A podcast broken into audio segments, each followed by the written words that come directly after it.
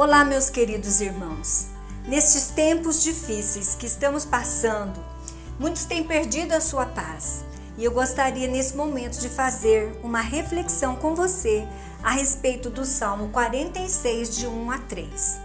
Diz o seguinte: Deus é o nosso refúgio e fortaleza, socorro bem presente na angústia.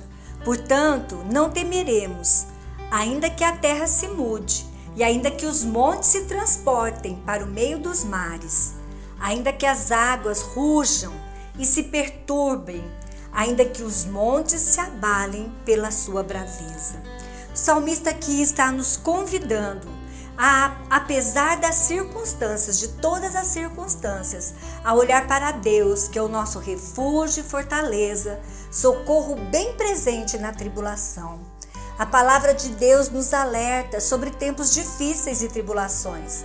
Jesus disse: No mundo tereis aflições, mas tem de bom ânimo, eu venci o mundo.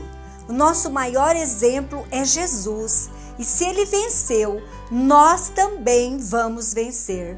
Nesses tempos difíceis, é em Deus que vamos achar o nosso socorro, o nosso refúgio e a nossa fortaleza.